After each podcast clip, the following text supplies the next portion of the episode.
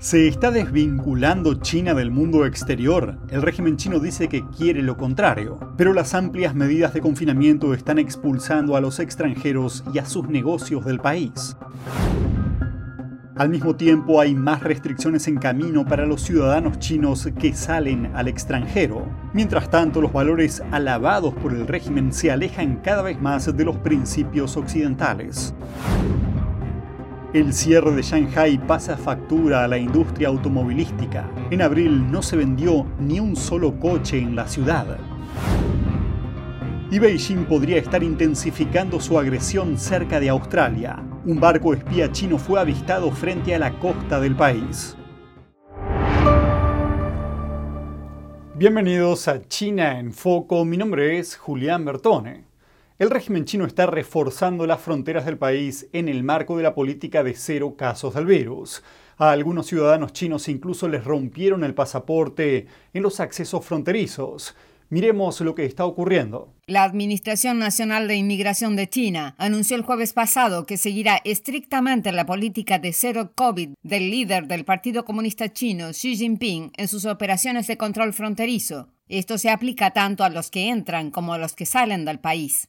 La agencia dice que llevará a cabo controles más estrictos antes de permitir que salgan de China quienes vayan al extranjero por motivos de estudio, trabajo o negocios. Internautas chinos revelaron que a principios de este mes los agentes fronterizos chinos interrogaron a todos los pasajeros de un vuelo antes de permitirles entrar en China. Los agentes preguntaron detalladamente por qué viajaron al extranjero, qué hicieron en el extranjero y por qué regresaban a China. Si sus respuestas eran consideradas insatisfactorias, los agentes rompían sus pasaportes volviendo a los inválidos, con lo que los pasajeros ya no podrían salir de China. Algunas personas incluso tuvieron que prometer que no saldrían al extranjero en el futuro para evitar la destrucción de sus pasaportes. Un chino que salió de la ciudad de Dalian en el norte de China con destino a Japón hace más de un mes, contó a NTD lo que vio en el aeropuerto antes de su partida. Vi cómo rompían los pasaportes cuando la gente volvía a China. Vi más de 20 pasaportes rotos solo en una entrada fronteriza en Dalian. Si pueden conseguir los documentos para salir de China, consíganlos cuanto antes. Si pueden salir, háganlo rápido. Este país está ahora realmente en un estado inestable. Está cerrando sus puertas y el control es cada vez más estricto. Algunas agencias que apoyan a los estudiantes chinos que planean estudiar en el extranjero Dicen que el régimen chino dejó de emitir pasaportes para los estudiantes de primaria y secundaria que quieren estudiar en el extranjero. La Agencia de Inmigración China, por su parte, negó la semana pasada que esté suspendiendo los pasaportes e invalidando las tarjetas verdes extranjeras. Dice que sigue prestando servicios a los ciudadanos chinos que realizan viajes necesarios al extranjero. Pero a principios de la semana pasada, la Agencia de Inmigración de China dijo que restringiría las salidas no esenciales de los ciudadanos chinos. Pero parece que los cierres de China no van a desaparecer y están pasando factura a la economía. Shanghai informó de una impresionante caída del 100% en las ventas de coches en abril. La Asociación de Venta de Automóviles de Shanghai afirma que no se vendió ni un solo coche el mes pasado. Casi todos los concesionarios de la ciudad estaban cerrados. Esta cifra contrasta con la de abril de 2021, cuando se vendieron más de 26.000 coches. La caída del 100% de las ventas de coches en Shanghai es el último impacto de la política de cero COVID en la economía china. Esta política provoca el cierre de fábricas, ralentiza la actividad económica e interrumpe las cadenas de suministro. Varios medios de comunicación informan ahora sobre la preocupación de que la desaceleración económica de China provoque una recesión mundial. Esan Yang, politólogo y analista económico del Instituto Estadounidense de Investigación Económica, afirma que las preocupaciones pueden ser ligeramente exageradas.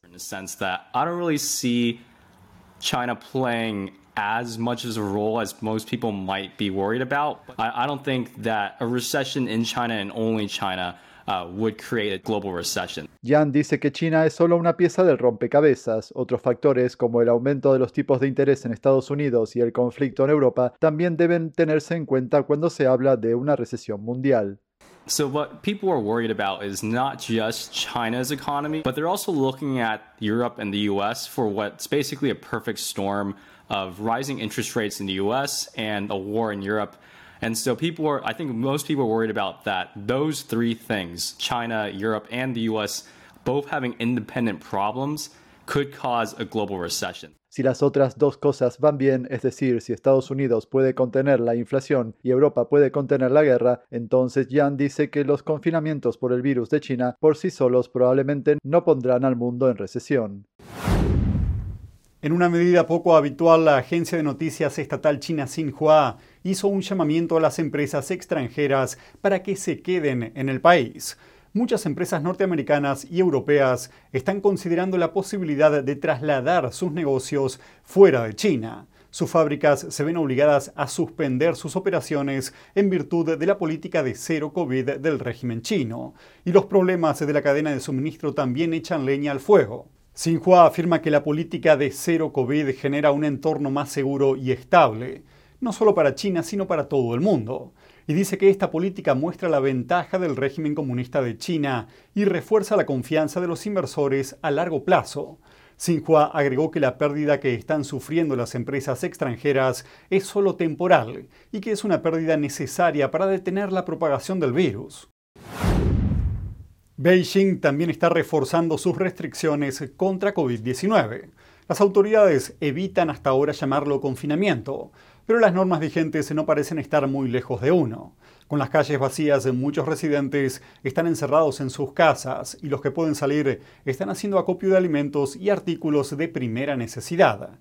Más allá de eso, si una sola persona da positivo para el virus en un edificio residencial, todos los ocupantes del edificio son obligados a salir de sus casas y entrar en instalaciones de cuarentena.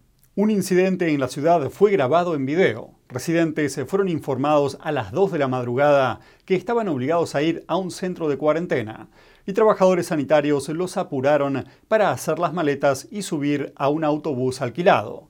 El centro estaba a una hora de camino, pero siete horas después la gente seguía esperando dentro del autobús, aparcado frente a un hotel convertido en centro de cuarentena. En el video se oye a los residentes del autobús criticar a la dirección del centro. Una vez que los residentes entran a un centro de aislamiento, se enfrentan a otras incertidumbres, como el tiempo que permanecerán encerrados.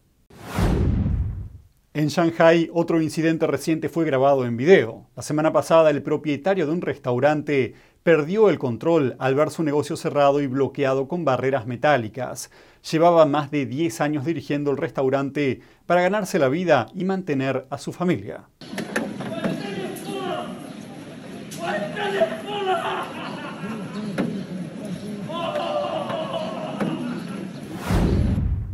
Un barco espía chino fue avistado frente a la costa occidental de Australia. Tomó una ruta inusual sin notificar a las autoridades. El ministro de Defensa australiano dice que fue un acto de agresión. El Departamento de Defensa de Australia rastreó un buque de vigilancia chino. Fue luego de que operara cerca de la plataforma continental del noroeste del país. El secretario de Defensa, Peter Dutton, describió el movimiento del barco como algo sin precedentes. I think it is uh, an aggressive act, and I think particularly because uh, it has come so far south. For it to come south of Exmouth is without precedent, and for it to hug the coastline the way in which it has uh, and heading up toward uh, the north. Now, we don't know whether it deviates uh, and goes you know, directly north, but at the moment it's heading uh, in a northeasterly direction. En un comunicado, el Departamento de Defensa dijo que identificó al buque como un barco de inteligencia auxiliar de clase Don Diao, apoderado Haiwan Jin. Dutton lo condenó por no contactar con las autoridades australianas sobre su aproximación, un protocolo internacional estándar. The Chinese uh, warship uh, with an intelligence gathering capability. Uh, it's obviously uh, very strange that it's come this far south and it's hugging the coastline as it goes north. And its intention will be uh, to collect as much electronic intelligence as it can. And that's, uh, as I say, just very unusual. En respuesta, el Ministerio de Asuntos Exteriores de China acusó a Australia de utilizar, y cito, palabras aterradoras solo para causar alarma. Un portavoz del régimen afirmó desconocer la situación, argumentando que China siempre respeta el derecho internacional. El barco espía surgió apenas unos días después de que el ministro de Asuntos Exteriores de Beijing, Wang Yi, anunciara que tiene previsto viajar al Pacífico Sur, en particular para formalizar un tratado de seguridad con las Islas Salomón. Mientras tanto, las relaciones con Beijing también dominan los debates en torno a las próximas elecciones federales de Australia. A pesar de la guerra en curso entre Ucrania y Rusia, grupos de personas se reunieron en ambos países para una misma celebración durante el fin de semana. La ocasión tiene que ver con una antigua creencia china que los une, incluso frente a las tensiones geopolíticas. Echemos un vistazo. Occidentales vestidos con antiguas ropas chinas meditando en una plaza pública, esto es, en Ucrania. Aunque las fuerzas rusas están presionando en otras partes del país, Ucrania recuperó el control de Kiev, la capital. Allí, un grupo de residentes ucranianos meditaron juntos para celebrar su creencia espiritual llamada Falun Dafa o Falun Gong. Se trata de una antigua práctica espiritual basada en los principios de verdad, compasión y tolerancia.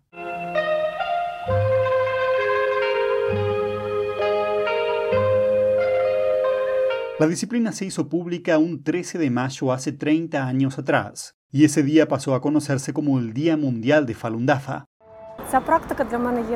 Esta práctica es para mí una guía interior, una brújula interna que me hace comprender quién soy, hacia dónde voy y por qué, no solo a nivel cotidiano, sino a un nivel más profundo. Celebrar el Día de Falun Dafa se convirtió en una tradición para los practicantes de Falun Gong de todo el mundo. En Moscú, los practicantes rusos de Falun Gong también tuvieron sus celebraciones, incluso mientras la guerra continúa. El evento contó con un desfile, una actuación de tambores chinos y una danza del león. El espectáculo atrajo a los espectadores. Me gusta. Antes estaba muy tensa y ahora me siento tranquila. Todas mis malas emociones desaparecieron. Por supuesto, todo el mundo necesita poder parar, escucharse a sí mismo y bajar el ritmo. Pero estas celebraciones no se ven en China, donde se originó la práctica.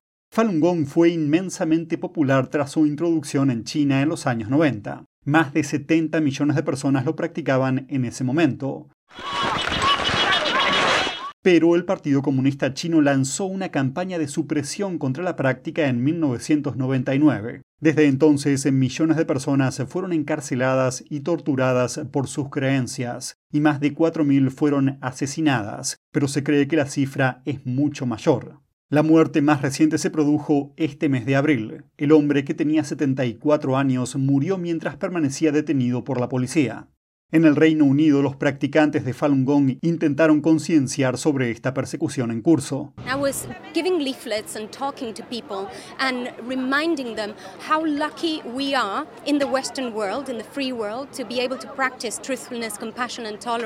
Al otro lado del océano, en Nueva York, más de 4.000 practicantes de Falun Gong desfilaron por el corazón de Manhattan. El desfile comenzó cerca de la sede de las Naciones Unidas, pasó por lugares emblemáticos como la Grand Central Station y Times Square y terminó frente al consulado chino de la ciudad. Un joven explicó por qué dio su apoyo al evento.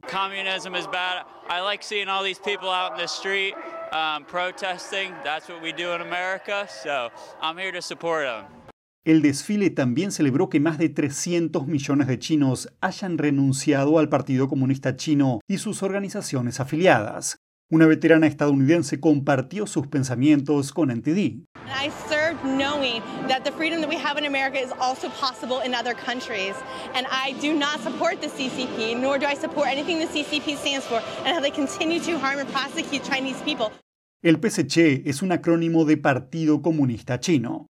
Hartman dice que hará todo lo posible para ayudar a que la gente renuncie al Partido Comunista. Una comunidad indígena de la región andina de Perú fue reasentada hace años para dar paso a una mina de cobre de propiedad china. Ahora la comunidad quiere recuperar sus tierras y está protestando. A mediados de abril, más de un centenar de miembros de la comunidad de Fuera Bamba irrumpieron en la mina de las Bambas y acamparon cerca del enorme pozo abierto. La mina proporciona el 2% del suministro mundial de cobre con un valor de 3.000 millones de dólares anuales, y la protesta obligó a detener la producción de la mina. A ellos se unió la cercana comunidad de Huancuire, que protesta por la ampliación prevista de la mina en sus antiguas tierras, el propietario chino de la mina MMG Limited intentó recientemente desalojar el campamento. Esto provocó enfrentamientos en los que resultaron heridas decenas de personas y que no lograron poner fin a la protesta. La producción de cobre sigue suspendida, sin que se vea una reanudación. Los miembros de Fuera Bamba fueron desalojados, pero la comunidad de Juancuire sigue en su sitio. Ambos grupos formaron una alianza para negociar con el gobierno peruano y la mina. La protesta es la crisis más grave a la que se enfrenta la mina de las Bambas desde su apertura en 2016. Más de 1.500 miembros de la comunidad de Fuera Bamba fueron reubicados por las Bambas en 2014 en una aldea construida para tal efecto cerca de la mina. La empresa dice que las protestas son ilegales, pero declinó las solicitudes de comentarios. Las Bambas es propiedad de un 60% de MMG, la unidad con sede en Melbourne de la empresa estatal china Min Metals Corporation. El gobierno dio permiso a MMG para ampliar la mina en marzo. Los líderes de la comunidad niegan que las protestas sean un chantaje.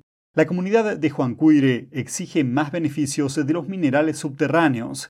Según la legislación peruana, los ciudadanos no son propietarios de las riquezas minerales del subsuelo y la tierra ya fue vendida formalmente. Pero las comunidades indígenas tienen derechos especiales por su larga ascendencia en el territorio.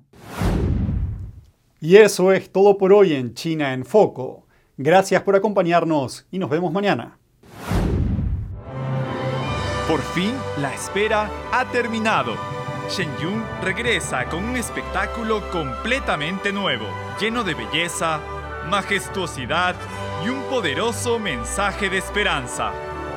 Descubra la cultura perdida de la antigua China. Descubra la temporada 2021 de Shen Yun. Un mundo más maravilloso le espera. Consiga sus boletos hoy